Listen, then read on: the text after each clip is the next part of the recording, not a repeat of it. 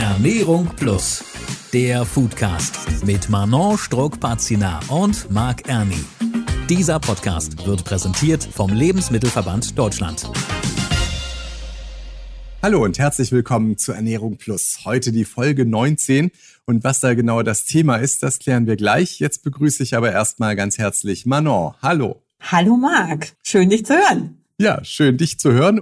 Und äh, wir haben heute ja ein ganz besonderes Thema. Ich wusste ehrlich gesagt nicht mal, dass man das auch nur in Ansätzen irgendwie mit Essen oder ähnlichem in Verbindung bringen kann. Es geht heute nämlich um das Thema Quallen. Also wir hatten ja schon Algen, wir hatten Fleisch aus dem Labor, sind ja alles so Themen, die, sage ich mal, so ein bisschen auch in Richtung Zukunft gedacht sind. Aber Quallen, ernsthaft? Ich sehe die immer nur irgendwo am Strand liegen und sage mir, bäh, Genau, also mir geht's ähnlich. Äh, meine Tochter sammelt mit Vorliebe auch Quallen am Ostseestrand ein und zeigt sie mir dann und ich denke mir auch jedes Mal, ach, wie schön.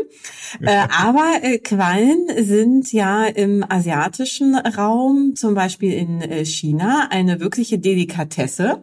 Und ich habe neulich auch wieder gelesen, hier in Berlin, bei uns gibt es ein Restaurant, ein chinesisches Restaurant, da stehen sie auch auf dem Speiseplan, also ein äh, Jellyfish-Salat in Knoblauchöl. Ich kann mir das überhaupt nicht mm. vorstellen, ähm, aber es gibt es tatsächlich auch schon hier ja, dann demnächst werden wir nicht mehr sagen, wir beißen ganz genussvoll in einen Apfel, sondern wir nehmen einfach so eine Feuerqualle. Sorgt dann zumindest für einen gewissen brennenden äh, Geschmack im Mund, glaube ich. dann jetzt aber Spaß beiseite. Und da Manon und ich da jetzt keine wirklichen Experten sind, haben wir natürlich auch dieses Mal wieder jemand dabei, die sich damit perfekt auskennt, und zwar Meeresbiologin Dr. Jamili Javidpur. Dr. Jamili Javidpur ist Meeresbiologin und forscht an der Süddänischen Universität in Odense. Sie hat das von der EU finanzierte Projekt Go Jelly koordiniert und sich unter anderem damit beschäftigt, inwieweit Quallen als Biodünger in der Landwirtschaft, als Futter für Fischzuchten, als Biofilter gegen Mikroplastik und als Nahrungsmittel für Menschen genutzt werden können. Hallo. Hallo Marc, hallo Manu. Hallo. Genau, heute duzen wir uns. Jetzt erstmal die allererste Frage, Jamile. Du bist ja zuständig für das Projekt Go Jelly. Das ist im Rahmen des Förderprogramms Horizont 2020 der Europäischen Kommission entwickelt worden. Was sind denn da eigentlich die Ziele des Projekts und warum ist es denn überhaupt wichtig, Quallen wirklich in den Mittelpunkt zu stellen? GoJelly beschäftigt sich mit der Frage, was kann man aus der Qualle machen? Äh, die Interesse an der Qualle ist leider im letzten Jahren verloren gegangen. In 90er Jahren hat man die Qualle als Sackgasse des äh, Nahrungsnetzes bezeichnet und daher hat man gedacht, okay, die sind nicht interessant, daher äh, mehr Forschung an andere Richtungen gegangen. Aber die Interesse ist zurück, weil erstmal die Qualle sind äh, total uralte Tiere im Meer, die äh, sind Millionen Jahre alt, aber existieren noch. Die haben viel gesehen im Laufe der Erdgeschichte und daher kann man von der Qualle die Evolution und die Biologie äh, der Qualle viel lernen. Gojeli hat sich mit dieser Frage beschäftigt. Was gibt's bei der Qualle, was man auch daraus profitieren kann? Das heißt, die Qualle als Lebewesen unterliegt ja auch dem Klimawandel. Was können wir denn an der äh, Qualle vom Klimawandel ablesen? Also äh, je wärmer es wird, desto mehr Quallen gibt es, aber auf der anderen Seite gibt es vielleicht auch etwas, was die Qualle positiv dazu beitragen kann, äh, dem Klimawandel entgegenzuwirken. Erstmal muss ich das äh, ganz klarstellen, wenn man über Quallen redet. Man redet über eine große Gruppe mit unterschiedlichen Funktionen und Diversität. Daher, die Qualle ist nicht nur die Qualle, sondern eine große Gruppe von Tieren, die ihre Rolle bei der Marinesystem spielen. Es gibt einige Arten, die durch Klimawandel profitieren und daher sieht man diese Arten zum Beispiel bei uns Ohrenquallen, die in manchen Gebieten wie bei dänischen Fjorden, aber auch westliche Ostsee viel mehr präsent sind äh, durch Klimawandel. Die haben unterschiedliche Lebensphase und je wärmer der Winter wird, desto besser und ähm, geeigneter für Quallenpopulation. Daher sieht man viel mehr Quallen und dann kommt das problematisch mit der Quallen. Aber Andererseits muss man auch sagen, man verliert auch einige Quallenarten durch Klimawandel. Daher erstmal zu sagen, über Quallen und Blute oder was wir als Jellyfish Bloom bezeichnen, gibt's einige Beispiele in manche Regionen und nicht überall dasselbe passiert. Zurück zu Klimawandel und Quallenproblematik. Es gibt invasive Arten, die auch in äh, manche Gebieten auftreten. Gerade bei uns in der Nordsee und Ostsee gibt's Rippenqualle, die eigentlich dieses Jahr auch jetzt bis Ende November präsent sind. Und es gibt ein großes Problem mit Biodiversität des Meeres und äh, marine Organismen. Daher haben wir schon ein Problem mit invasive Quallenarten, aber auch mit heimischen, die durch Klimawandel profitieren.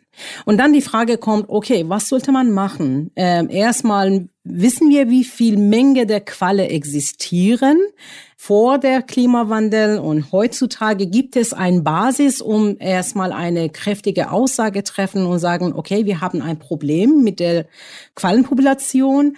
Und wenn ja, darf man noch mal sich Gedanken machen, um diese Teil der Population rausnehmen und daraus Produkte herstellen. Und GoJelly hat sich damit beschäftigt. Am Ende sind wir zu die Aussage gekommen, man sollte auch vorsichtig über Quallenpopulation und Anzahl der Quallen reden, weil man weiß nicht so viel leider. Die Forschungsgrundlage fehlt uns komplett in manchen Gebieten und daher man muss erstmal verstehen, was die Quallen machen, was die Rolle ist, wie viele Qualle da sind und dann nochmal sich damit beschäftigen, kann man aus der Qualle zum Beispiel einen Salat herstellen. Heißt es, man kann ganz grob unterscheiden zwischen guten, nützlichen Quallen und ich sage jetzt mal schlechten Quallen, mit denen man nichts anfangen kann, die vielleicht äh, auch störend sind in der Umwelt. Und äh, wenn ja, wie ist das äh, Verhältnis zueinander? Gibt es mehr gute oder mehr schlechte Quallen? Erstmal invasive Arten sind nicht gut. Daher kann man ganz stark sagen, wenn man eine Methode findet, dass man Anzahl der invasive Quallen reduziert, ist gut für unserer heimischen Biodiversität und daher man muss damit erstmal ganz klar umgehen und äh, einen Plan haben. Mit dem guten und schlechten Quallen in allgemein, es ist abhängig davon, über was für ein Produkt man redet. Wenn wir jetzt gerade bei äh, Quallen als Nahrungsmittel bleiben, dann, man muss sagen, im asiatischen Ländern gibt es ungefähr zwölf Quallenarten, die als Nahrungsmittel verwendet werden. Und heutzutage wird auch exportiert. Die äh, Chinesen sind der Meister von Quallenexport eigentlich. Und ähm, äh, kommen die Quallenmengen aus überall der Welt, äh, von Persischen Golf bis zur amerikanischen Atlantische Küste. Diese Art Quallen ähm, sind teilweise Präsenz in unser europäische Gewässer, aber nicht alle. Daher erstmal, wenn man über Quallen in Europa redet, gibt es mehr Arten im Mittelmeer, die für Quallenproduktion nach chinesischer Art geeignet sind. Und dann darüber weiß man nicht so viel über die Rolle der Qualle, Anzahl der Population, wie groß sie sind, wann die auftreten, wenn sie aufhören zu blüten. Und diese ganze Fragestellung wurde nicht äh, grundsätzlich beantwortet. Mhm. Also das heißt, das Thema Quallen, das ist, sage ich mal, man weiß zwar, man kann die essen mittlerweile in mehrerlei Hinsicht, äh, zumindest gewisse Sorten eben, aber was die jetzt auch ganz genau, warum es die gibt und was die jetzt ganz genau im Meer, welche Funktionen die alle haben, vielleicht auch um das gesamte Ökosystem mehr am Leben zu erhalten, weiß man gar nicht so ganz genau. Habe ich das richtig verstanden? Genau, das ist richtig. Und daher, man muss auch nochmal an Alternativen denken, wenn man über Markt redet und ähm, Produktion eine exotische Art. Daher gibt's andere Methoden wie Aquakultur der Qualle, was auch nicht existiert in Europa. Aber es gibt immer Wege, um doch mit Quallen als äh, Nahrungsmittel sich beschäftigen. Du hast gerade die Aquakulturen angesprochen, die es in Europa noch nicht gibt.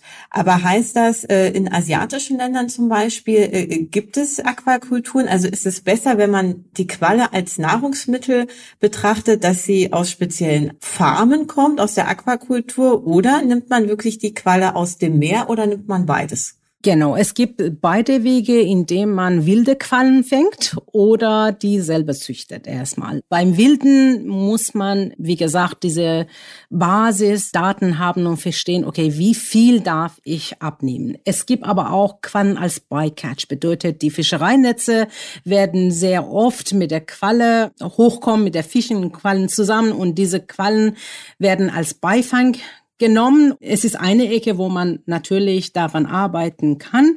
Mit der Aquakultur, ja, in China gibt's große Gebiete, was sie als Pond äh, bezeichnen, aber man redet über eine große Fjordsysteme, die äh, selber gebaut haben, dass man redet über eine große Fläche, die mit eineinhalb, zwei Meter Tiefe gemacht wurden und in diesen Gebieten man züchtet ähm, Algen, Quallen und ähm, viele andere Aquakulturtiere zusammen.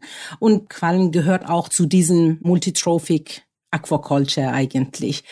Das existiert, daher wie gesagt, Wildfangquallen und Aquakulturquallen existieren im asiatischen Bereich. Für Europa haben wir leider keinerlei Hinweise auf Regularien oder Investment. Das könnte ja wiederum auch daran liegen, dass in Asien die Quallen ja auch schon ganz, ganz lange auf dem Speiseplan stehen. In Europa ist ja die Frage, oder sagen wir mal in Deutschland, ob die überhaupt als Lebensmittel auch zugelassen sind. Und äh, da gibt's eine Expertin, Antonella Leone heißt sie, Italienerin. Äh, sie hat allerdings uns schon mal eine Frage auf Englisch vorab beantwortet. Vielleicht kannst du uns nur noch ganz kurz sagen, Jamile, wer Antonella Leone genau ist. Antonella Leone ist unsere GoJelly-Partnerin. Äh, die ist Professorin im Ernährungsbereich und Nahrungsmittelforschung eigentlich. Und sie hat sich seit Jahren mit der Quallen als Nahrungsmittel be äh, beschäftigt. Unser Buch Cookbook, in dem sie versucht hat, die Qualle äh, nachhaltig bearbeiten, um ähm, Lebensmittel daraus zu machen, wurde auch auf Deutsch äh, übersetzt und existiert auf unserer Homepage Go Jelly. Kann man natürlich das Buch nochmal herunterladen und selber gucken. Und in diesem Buch hat sie unterschiedliche Rezepte aus äh, Michelin-Chefs geholt, mit der Qualle natürlich als Hauptlebensmittel. Okay, dann ist jetzt die Frage, sind denn Quallen in Deutschland als Lebensmittel überhaupt zugelassen? Quallen sind in Deutschland und dem Rest der EU noch nicht als Lebensmittel zugelassen. Es gilt als sogenanntes Novel Food, also als neuartiges Lebensmittel. Ein Nahrungsmittel gilt dann als Novel Food, wenn es vor 1997 nicht in nennenswertem Umfang zum Verzehr in den Handel gebracht und konsumiert wurde. Es bei uns also keine Verwendungsgeschichte als sicheres Lebensmittel gibt. Das ist bei Quallen der Fall. Deshalb wird der Zugang zum Markt aktuell innerhalb der Novel Food Verordnung der EU geprüft. Diese Verordnung befasst sich auch mit Nahrungsmitteln, die in Europa zwar als Novel Food gelten, in Drittländern, also außerhalb der EU, aber traditionelle Lebensmittel sind. Quallen werden zum Beispiel schon seit Tausenden von Jahren in Asien verzehrt. Deshalb könnte hier sogar eine vereinfachte Meldung statt einem Zulassungsverfahren genügen. Aber die Quallenart muss dieselbe sein. Im Rahmen des Go Jelly Projekts haben wir eine Reihe von Studien über Quallenarten aus dem Mittelmeer durchgeführt, die gezeigt haben, dass Quallen sich aufgrund ihrer Eigenschaften tatsächlich gut als Nahrungsmittel eignen. Ja, Novel Food ist ja äh, auch in anderen Bereichen immer eine ganz äh, schwierige Geschichte. Das haben wir ja auch schon häufiger gehört, dass es da äh, große Hürden gibt bei der äh, Zulassung, was manche Innovationen behindert in äh, Deutschland und in Europa. Und deshalb müssen wir uns also noch weiterhin hier die Frage stellen, wie die Quallen eigentlich äh, überhaupt schmecken. Also ich kann es mir immer noch nicht vorstellen, so ein bisschen glibberig äh, nehme ich an. Jamili, weißt du das? Wie schmecken Quallen? Hast du schon mal probiert? Ja, habe ich und jeden Tag eigentlich. Ähm, 2018 äh, wurde ich eingeladen für einen Besuch in China und die chinesische Partner auf Go Jelly eigentlich hat uns eingeladen und die haben gedacht, ich bin da, um nur die Qualle probieren und daher die haben mir Mittag und Abend Quallen auf dem Tisch gelegt. Eigentlich die Quallen sollen sowieso äh, behandelt werden vorab, deswegen die werden nicht glibberig, sondern die werden eine Struktur bekommen wie Knorbel. Eigentlich, das ist ein ähm, nicht so leicht kaubaren Mittel und das ist, was die Chinesen sehr mögen dass man sich mit dem Struktur beschäftigt. Und dann die Qualle allein hat keinen Eigengeschmack, würde ich sagen. Es ist ein bisschen salzig, aber schmackvoll oder das ist ja echt schmacklos, sage ich. Und dann, man probiert unterschiedliche Soße, wie Sojasauce oder mit viele andere Sachen kombiniert man die Quallen.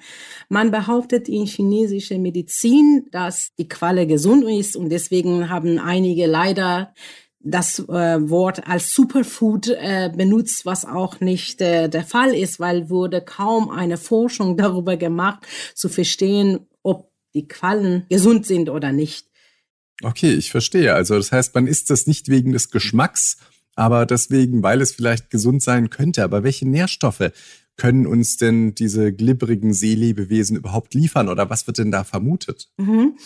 Quallen bestehen aus mehr als 95 Prozent Wasser aber Melonen und Tomaten auch. Was die Quallen bieten, sind Kollagen. Äh, das ist eine, ein Makromoleküle, was in unser auch Lebensmittel als äh, sehr gesund bezeichnet wird. Man sieht auch beim Marketing, dass Kollagen irgendwie angeboten wird. Äh, und daher man behauptet, das Verzehr der Qualle ist sehr gesund wegen Kollagengehalt. Ist Kollagen nicht so eine Sache, die auch in Antifaltencremes vorkommt oder irre ich mich da jetzt das gerade? Ist, das ist richtig. Ich frage das als Mann für einen Freund. Das ist richtig und daher man behauptet, dass auch im chinesischen Medizin, dass Kollagen für Knorpel und äh, deine ganze Knochen gut sind. Ob die so sind, weiß man noch nicht. Wie ist das denn im asiatischen Raum? Sind äh, Quallen eine eher eine Delikatesse oder ist es eher ein Lebensmittel, was man jetzt wirklich jeden Tag isst, was man äh, leicht beschaffen kann? Genau, was ich hm, verstanden habe, man isst mindestens dreimal der Woche Quallen im warmen Gerichten oder als Salat oder Beilage, wie, wie immer. Äh, Delikatesse wird ein Teil der Qualle bezeichnet, zum Beispiel die Eier. Die Chinesen behandeln die Eier der Qualle völlig anders äh, und man redet über ganz, ganz kleine Eier. Ne? Das sieht man sie auch nicht. Und dann die behandeln sie für eine Woche. Das ist ein sehr langer Prozess, um die Eier als, hm, sage ich so wie Kaviar vorbereitet und daher die sind als Delikatesse und die sind auch sehr teuer. Und gibt es da bei den unterschiedlichen Quallenarten auch nochmal Unterschiede? Also gibt es eine Quallenart, die besonders teuer ist? Genau, gibt es auch. Es gibt Quallen, die sehr schnell wachsen und daher ihr Körperstruktur nicht so solide ist. Und es gibt die Quallen, die langsamer wachsen und aber dann feste Strukturen anbieten und die haben unterschiedliche Preise. Aber auch innerhalb einer Qualle ein Schirm kostet viel weniger als Tentakel. Wir hatten es ja vorhin schon mal kurz vom Thema Kochbuch.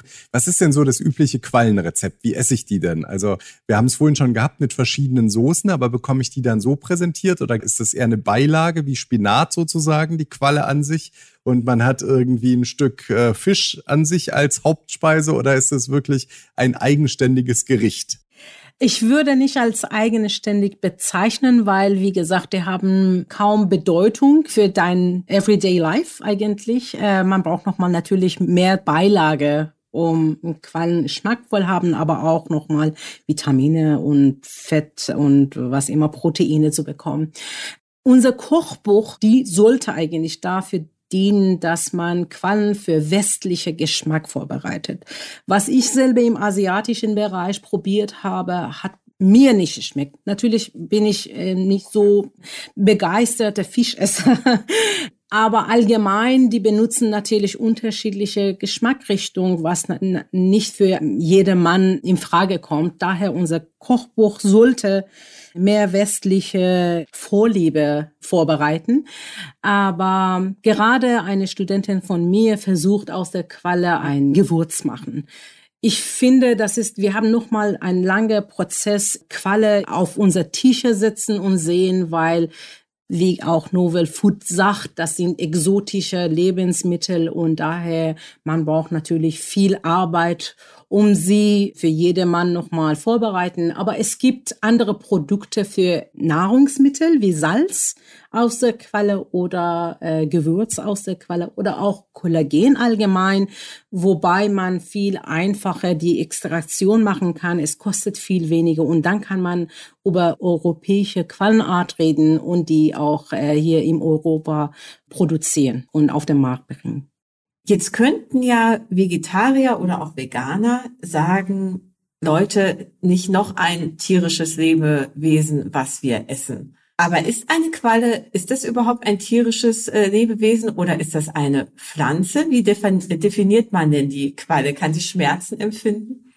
Quallen sind keine Pflanze, sondern Tiere und die sind auch auf Basis unserer Stammbaum eigentlich, ähm, Tree of Life. Ne? Ähm, aber die sind ganz einfache Lebewesen, die haben kein Gehirn, nicht ähm, äh, entwickelt Nervensystem oder Organsysteme. Daher, die sind ganz primitiv. Dann ist auch die Frage, also wenn wir die schon mal essen können, wie ist das denn beispielsweise auch als Tierfutter? Welche Rolle spielen denn Quallen da? Also dienen die denn auch anderen Tieren als Nahrungsquelle? Mhm. Es war auch eine, ein Teil des äh, Go Jelly Projektes, in dem man sich damit beschäftigt hat, zu verstehen, ob Quallen für Fischproduktion in Frage kommen. Äh, die Kollegen aus Portugal haben ihr Fischfutter entwickelt aus der Qualle und hat man auch gesehen, dass die Effekte auf Fischlarven groß sind. Man kann die Quallen, natürlich bestimmte Arten, als Fischfutter verwenden. Und heutzutage man redet über äh, nachhaltige Aquakultur und kann die Qualle natürlich da auch eine Rolle spielen. Wo siehst du denn die Qualle in der Zukunft? Also ist es eine alternative Proteinquelle für uns? Ist es eher ein äh, Fischfutter zum Beispiel. Wo kann man die äh, Qualle äh, in ein paar Jahren einsortieren, wenn sie dann vielleicht auch als Novel Food zugelassen ist hier in Europa? Wird sie die Bockwurst ablösen? Erstmal ähm, Klimawandel ist vorhanden. Es wird nicht aufhören. Und es gibt damit auch Probleme mit mancher Art der Quallen. Man weiß, dass Quallen als Indikator der Klimawandel bezeichnet wurden. Es gibt Fjordsystem. Gerade in Dänemark haben wir ein großes Problem mit blutender Qualle. Und man sieht, äh, dieses Jahr besonders hat man nur die Suppe gesehen. Das sind überall Quallen vorhanden und das ist störend für unsere Biodiversität. Daher sehe ich, dass die Quallen ähm, schon eine große Rolle äh, in unserer Zukunft spielen.